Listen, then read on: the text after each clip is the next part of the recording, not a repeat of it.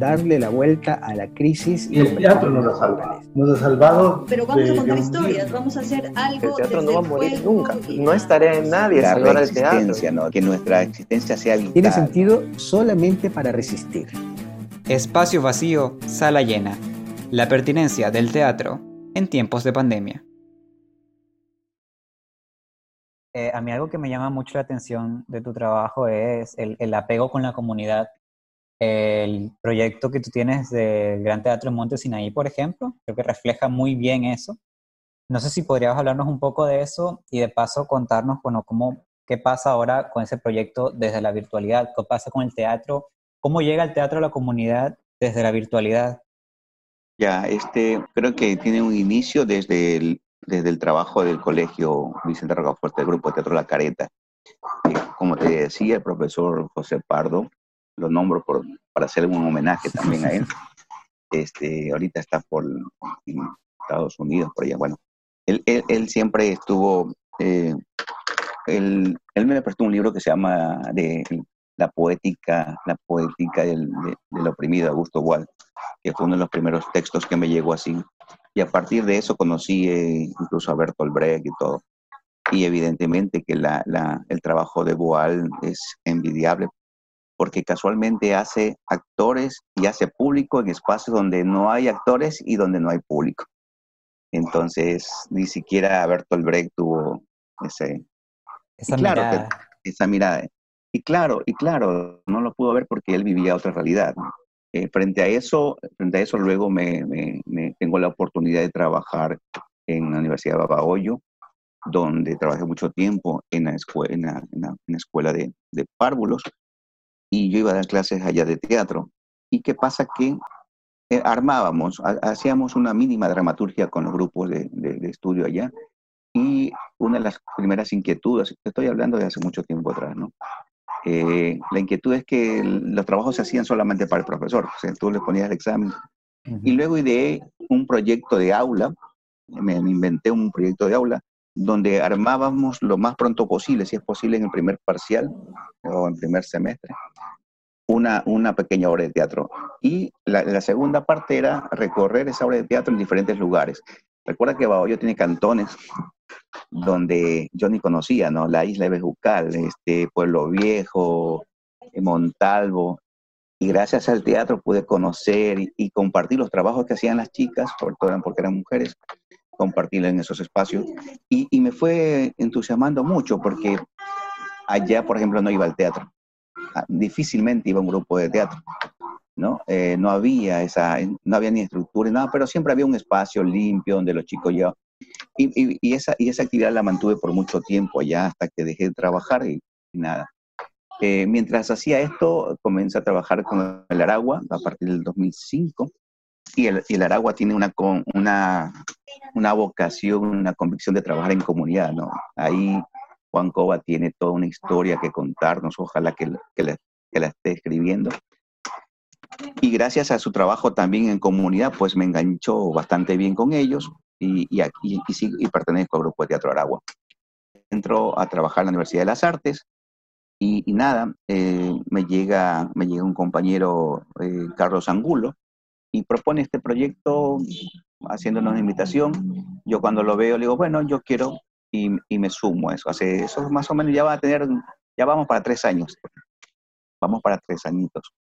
Entonces, eh, lo primero que, que, que, yo digo, yo invito a profesores, primero profesores para que a su vez ellos motiven a estudiantes, y veo que no hay poca respuesta, y esto hay que decirlo. Y yo voy entendiendo que no todos los proyectos son para todos, y no todos los proyectos son para todos los profesores, ni para todos los alumnos, para todos. Y, yo, y eso se entiende, eso es, es así, ¿no? eh, y está bien que sea así. Eh, entonces, lo que hago yo es buscar una estrategia y, y, asumo, bueno, voy a dar un taller de teatro allá.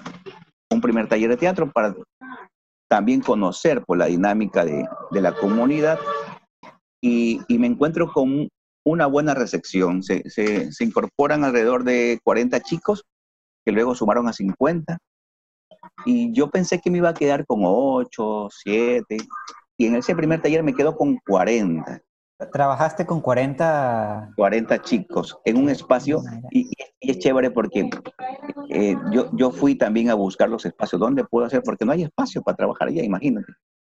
Entonces, eh, fui y, y, los espacios que me enseñaban eran, por lo general, iglesias. Irónico, de hecho. Bacán. Pero es sí, sí, y entonces me, me, llegaron una el bautismo de Jesús, me acuerdo, donde un espacio bien chévere, muy bonito, pero habría, teníamos que limpiarlo, por eso no, es problema, ¿no? Y fuimos allí, y fui a trabajar allá, y, y de ahí se quedaron 40 chicos, y yo dije, bueno, el siguiente paso será entonces dar otro taller para ir construyendo una obra de teatro, un grupo, crear un grupo de teatro y poner en escena una obra. Y así lo hice, armé un taller, de los 40 no se inscribieron todos. Y lo que hago yo entonces es este, extender, ¿no? Y, comienzo desde junio, me acuerdo, hasta mediados de agosto más o menos. Eh, ya tenía consolidado un grupo de alrededor de 25 chicos. Y llevo, la, llevo una obra, eh, adapto una obra. La obra Historia de una, de una muñeca abandonada es una historia de Alfonso Sastre. Creo que tiene 6, 7 personajes, no tiene más. Eh, la original. Entonces, cuando yo leo la obra y digo, y la adapto para, la adapto para 18 chicos, la adapté esa obra para 18 chicos. Eh, y nada, la, la, probamos, la leímos, les gustó y, y, y, funcionó realmente, ¿no? Entonces, pude, pude armar una obra de teatro para 18 chicos, quedaron 20, dos de ellos, ellos decidieron hacer la técnica. Y dos chicos, por ejemplo, me ayudan en la música y en, unos sonidos incidentales que tenemos en la obra. Entonces, y qué bueno, porque ellos también nos ayudaron en la, ellos se ocupaban de la utilería, del vestuario, me tenían al tanto. Entonces, se iba este, como distribuyendo los roles dentro del grupo. Claro, y es interesante porque le das oportunidad a entender el teatro no solo desde la actuación, sino que hay una parte de dirección y una parte técnica fundamental que usualmente está muy apartada, muy a la, a la periferia. El teatro también se maneja por, por cierta jerarquía que hay que tener mucho cuidado con eso. Mucho, mucho cuidado con aquello. Fíjate que hemos tenido alrededor de cerca de 16 funciones de teatro. ¿sí? El, el grupo de teatro del Gran Monte Sinaí tiene 16 funciones en, menos de un año, y, la pregunta, Pavel, ¿hay grupos de teatro que no tienen, no llegan ni a 10, ni a, ni a, 5?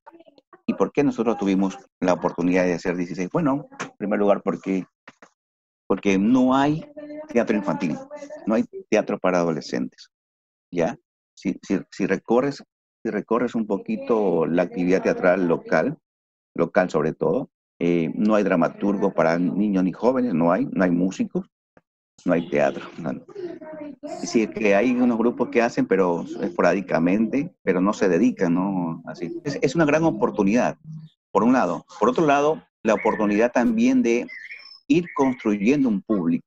Porque si va un profesor o un director consagrado y le dice, sí, el teatro es importante, lo pueden escuchar, lo pueden tener, pero que un mismo chico de la misma edad te diga, que haga y, y que te muestre que se puede, es increíble. Recuerdo que hicimos una, un par de obras en un colegio y dos funciones en un colegio y los chicos de un nivel medio alto se acercaban y hablaban con los chicos, les pidieran autor. Yo sé que hay mucho de molestar también, pero, pero eso también hace, va construyendo, ¿no? Va construyendo y, va haciendo que se valore el trabajo que estás haciendo, ¿no? Y abrimos foro, abrimos un foro ahí, y yo por lo general trato siempre de ocultarme eh, para que sean las voces de los estudiantes, de los talleristas. Ah, creo que esta es una de las cosas que, de, las cosas que rescato del trabajo que, puedo compartir, es que yo a mí sí me gusta darle la voz a los estudiantes, a los, porque ellos son los que ya en este momento deben tener la posta, ¿no? Y se defienden bastante bien. desde el primer taller hasta ahora que hemos tenido, eh, veo que hay un crecimiento y no lo digo yo porque lo, lo estoy coordinando, eh, sino porque sí he escuchado algunos comentarios de compañeros eh, que, han, que han podido ver, ¿no? que han podido observar ¿no? este, este cambio ¿no? de un antes y un después. Entonces, fíjate la oportunidad que tenemos de hacer un público, de, de construir un público y un público que, se construye con, con un grupo de jóvenes de una comunidad eh, alejada del centro. Eh, porque, y esto sí, yo creo que es importante irlo revisando. la mayoría de los proyectos y la mayoría de las salas están en el centro. Y, y, mi pregunta es cómo se va a formar un nuevo, un nuevo público, ojo con lo que digo, en el mismo espacio, con la misma gente. Hay que, hay que salir de esos espacios para buscar otros públicos. Ese ha sido mi interés, no solamente eh, con el Monte Sinaí, sino con lo que te contaba de Babahoyo.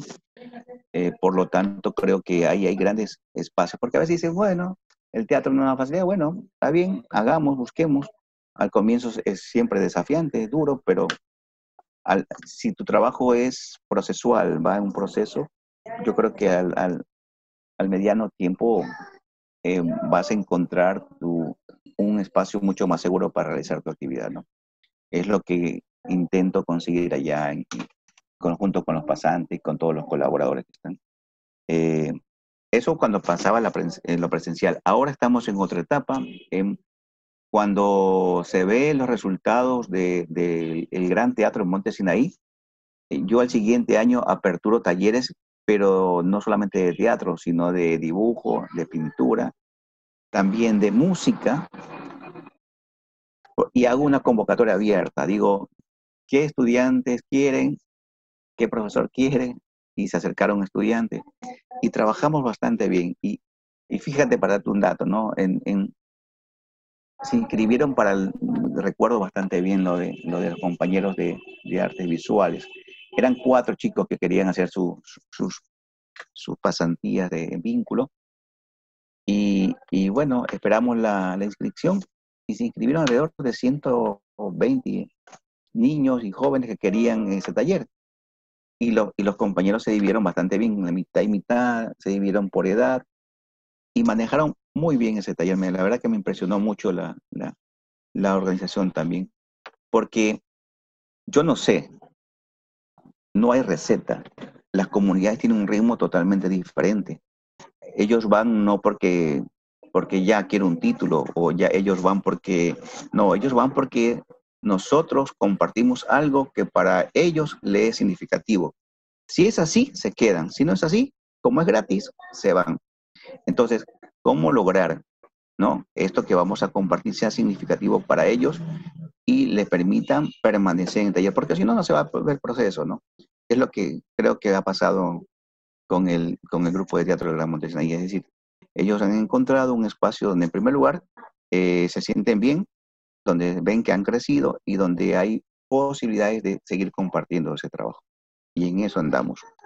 Eh, pasa lo de la pandemia, lo de la emergencia sanitaria, nos coge en curva, nos coge en curva porque enero, pero en, en, el, los talleres iban a ser en marzo, veníamos haciendo una campaña y fuimos a Montesinaí a pegar unos afiches, invitando a la gente a que se inscriba. Y ya nos tocó marzo, abril. En, marzo no, no, se pudo hacer el taller, comenzó ya las restricciones y todo, se restringieron los, la movilidad. Y lo que se propone es hacer los talleres de forma virtual. Lo hicimos con mucha irregularidad, con, con, con muchas deserciones, pues todos pasábamos por un mal momento. Sin embargo, se hicieron unos talleres muy, muy interesantes donde el aprendizaje de, tus compañeros fue, muy valiosa. Tanto es así que, comienzan a enamorarse del proyecto y propusimos ahora, en, hace un mes, eh, otros nuevos talleres y estamos permanentemente trabajando, ¿no? Eh, evidentemente que hay deserciones, eh, pero, pero el, espacio va perdurando, ¿no? Y cada vez va eh, consolidándose. Lo importante de esto también es que una sola persona no podría hacer. Es la empatía del grupo, la empatía de los estudiantes que puedan cohesionarse y proponer cosas. Y en eso andamos. Eh, es lo que está pasando ahora. Yo creo que, que, que, de una u otra manera es un espacio liberador para los, los chicos de encontrarse, por lo menos en, manera virtual. Y nada, estamos, estamos pensando, imaginando eh, con el Gran Teatro Montesina y con el grupo de teatro una nueva obra, ensayando algunas, algunas, eh, algunos ejercicios para recoger de ellos ideas, ideas, y luego revertirla en una obra de teatro, en una dramaturgia que, que, surja a partir de sus inquietudes. Entonces, eso es lo que estamos haciendo ahora. Eh, creo que es posible, pero creo que la virtualidad o la teledeformación, como quieras llamarlo, es una, es una posibilidad. Eh, mi temor es que sea la única. Y se queda como única posibilidad de, intercambio, de compartir, de, de formarse. Yo creo que eh, es muy, eh, muy limitante, ¿no? Muy limitante. Si una de las cosas que, que se tiene ahora a nivel de principios educativos es que uno aprende de diferente manera. Y utilizar este medio como el único va, sin duda, va a tener algunos limitantes. Claro, igual siento como que el teatro está aprendiendo también, ¿no? Y estamos avanzando a un ritmo que no hubiésemos avanzado antes. Y, ahí siento que además ese mismo ritmo está denotando falencias o, cosas importantes que había que poner sobre la mesa, ¿no? A mí me parece muy, muy importante lo que me cuentas del trabajo, no solo porque les gusta a los chicos, sino que quiere decir que, había, que era importante hacerlo, que había algo ahí que no se hubiese probado de otra manera y que tú lo llevas y que, bueno, son 16 eh, presentaciones en un año eh, en una comunidad que, que no sé qué tanto alcance hubiese tenido el teatro de esa manera, ¿no? Me parece importantísimo, no fundamental. Fíjate que en, el estreno de la obra, que fue un día sábado, eh, llegaron alrededor de casi 200, 250 personas, por más o menos. Y, y, es un espacio de la comunidad, ¿no? que perfectamente se adapta y ese es otro, otro proyecto paralelo, porque es un espacio donde yo he invitado a, compañeros a presentarse ya, porque no solamente haciendo teatro, sino también viendo a otros grupos, ¿no? Invitando. Y ese es el siguiente paso que, que también quiero, quiero dar frente a la comunidad, ¿no? Eh, bueno, el, el, grupo, el grupo del Monte Sinai tuvo tres funciones, tres sábados seguidos, y más o menos el promedio de, de, de público era ese, ¿no? 100, 200 personas. Y lo, y lo, otro es que después de esas funciones, yo he buscado otros espacios y así, esto sí también, y me he hecho invitar eh, de, de, profesores, amigos de, la universidad, en, a, colegios, escuelas. Eh, los, llevé al Guasmo Sur. recuerda que yo soy de parte del Aragua, el Aragua tiene un festival en una comunidad del Guasmo Sur al otro lado. eh, el Entepola, y eh, los invité y, la verdad que estuvieron muy, muy chéveres, porque compartieron con, con otro, con otro, con, con, otro público. Y así he estado, ¿no? Los he invitado a, la, la UARTES, la, la, ha invitado a, la biblioteca, en interactitos, que son espacios importantes que hay que mantenerlos y pelearlos, ¿ah? hay que pelearlos. Porque, insisto, eh, ¿dónde vamos a formar público cuando ya tengan 20, 30 años? ¿Cuándo? No, tiene que ser desde acá, ¿sí? Tiene que ser desde, desde niños. Ese espacio todavía está, es una comunidad, no territorial, pero es una comunidad que está descuidada, los niños y los jóvenes. Eh, cuando se, había teatro en, en, San Francisco, había un programa que se llamaba eh, El Callejón de los Títeres, creo que se llamaba, y había funciones. Y ahí nosotros también hicimos con, con en ese entonces, hacía teatro infantil con, con Cristian Cortés y con Omar, Omar este, y, y, y, Newton Soria también. Newton Soria que trabaja también con niños en, en, en, un colegio, ¿no? Omar Aguirre, no me acordaba, Omar Aguirre, no, no va a perdonar a Omar Aguirre. Con, con ellos hicimos teatro. Y te digo esta generación porque fue la manera como resistimos nosotros ahí también no estaba el Sánchez Aguilar, no había, no había este, estos, estos fondos concursables, eh, la, caminábamos, soñábamos. el Callejón de los Títeres era en la San Francisco atrás, donde ahora hay unos puestos de, eh, de artesanía. Bueno, ahí, y por ahí transitaron muchos grupos también. por ejemplo, esas cosas no, hay que recogerlo y hay que decirlo. De esa manera se pudo mantener ¿no? el, la gente que hacía teatro y, se iba creando, quieras o no, un público, ¿no? Y yo creo que eso hay que retomar. Y ahí sí, te lanzo la pelotita, Pavel. Eh, ahí las nuevas generaciones, yo, yo brego mucho y, ya, y no sé si recuerdas que comentábamos esto del teatro infantil, de que no hay música para niños. Y, yo estoy en, un permanente proselitismo, ¿no? De ir formando público en la universidad también, ¿no creen? Pero el público desde niño, ¿no? Hay que escribir para niños, hay que hacer teatro para niños, hay que hacer teatro para jóvenes y todo. Lo que pasa es que se cree que el teatro para niños es un teatro menor y ese es un problema. Entonces, eh, que, ya ese